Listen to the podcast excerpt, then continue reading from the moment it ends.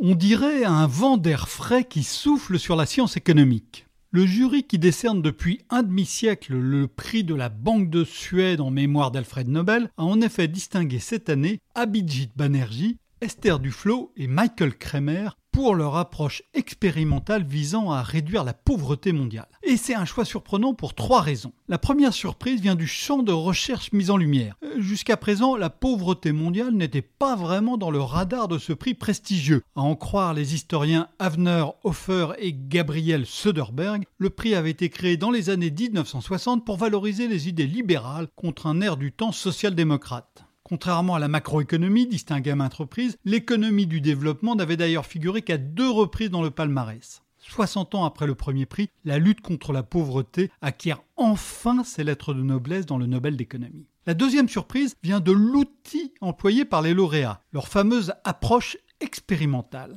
Depuis l'essor de l'informatique personnelle, la recherche économique est devenue de plus en plus appliquée. Euh, d'après les travaux de Daniel Hammermesh, les deux tiers des articles publiés dans les grandes revues académiques au début des années 2010 reposaient sur des données empiriques contre un gros tiers dans les années 1980.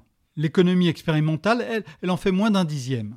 En 2002, le jury Nobel avait récompensé les expériences de laboratoire pratiquées par Vernon Smith. Cette fois-ci, il distingue pour la première fois des expériences de terrain. Michael Kremer, Abhijit Banerjee et Esther Duflo ont importé en sciences sociales une technique éprouvée en médecine et dans l'industrie pharmaceutique. Ils répartissent aléatoirement une population en deux groupes. Ils proposent un changement à l'un, une moustiquaire, un repas gratuit à l'école, un prêt bonifié, etc. L'autre groupe, lui, sert de témoin, puis compare les résultats dans les deux groupes et préconise en conséquence des mesures de politique, y compris de politique économique, efficaces. Ces expérimentations aléatoires ont fait florès dans les pays émergents. Ils sont désormais largement adoptés par les organisations internationales comme la Banque mondiale.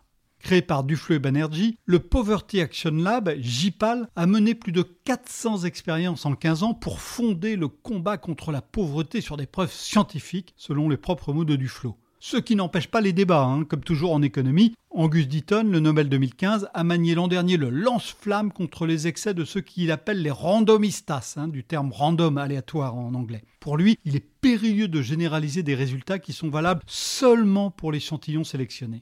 La troisième surprise, elle, vient des lauréats, ou plus précisément de la lauréate. Car Michael Kremer est typique des précédents, américain, diplômé de Harvard où il enseigne aujourd'hui, approchant la soixantaine.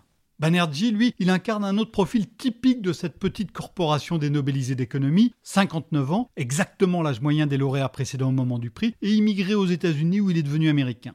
Esther Duflo, elle, est trois fois différente. D'abord, c'est une femme, la seconde seulement parmi les 84 lauréats. Ensuite, Duflo n'a que 46 ans, alors que le plus jeune lauréat jusqu'alors, Kenneth Arrow, avait été nobelisé en 1971 à 51 ans, avant que le jury ne préfère monter en âge. Enfin, c'est une Française partie aux États-Unis. Contrairement à Gérard Debreu, Nobel 1983, un Français devenu américain, ou Maurice Allais 1988, qui refusait carrément de parler anglais, ou Jean Tirole 2014, Français vivant en France, après être passé par le Massachusetts Institute of Technology, le fameux MIT, où travaille aujourd'hui Banerjee et Duflo.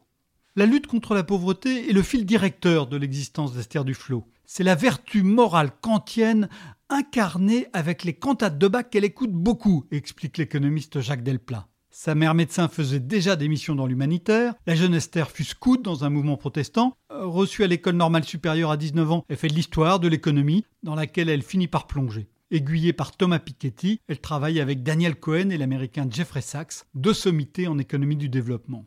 Arrivé au MIT au tournant du siècle, elle écrit sa thèse sous la direction d'Abhijit Banerjee. Dès lors, ils feront tout ensemble ou presque, fondation du JPAL en 2003, publication d'une série de papiers académiques et d'un livre, et même une petite fille née en 2012.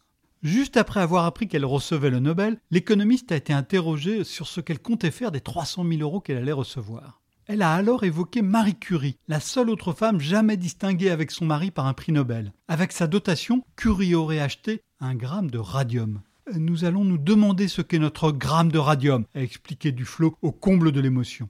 Dans la lutte contre la pauvreté, même l'économie peut être utile. Retrouvez tous les podcasts des échos sur votre application de podcast préférée ou sur leséchos.fr. Ever catch yourself eating the same flavorless dinner three days in a row? Dreaming of something better? Well, HelloFresh is your guilt-free dream come true, baby. It's me, Kiki Palmer. Let's wake up those taste buds with hot, juicy pecan crusted chicken or garlic butter shrimp scampi. Mm. Hello Fresh. Stop dreaming of all the delicious possibilities and dig in at HelloFresh.com. Let's get this dinner party started.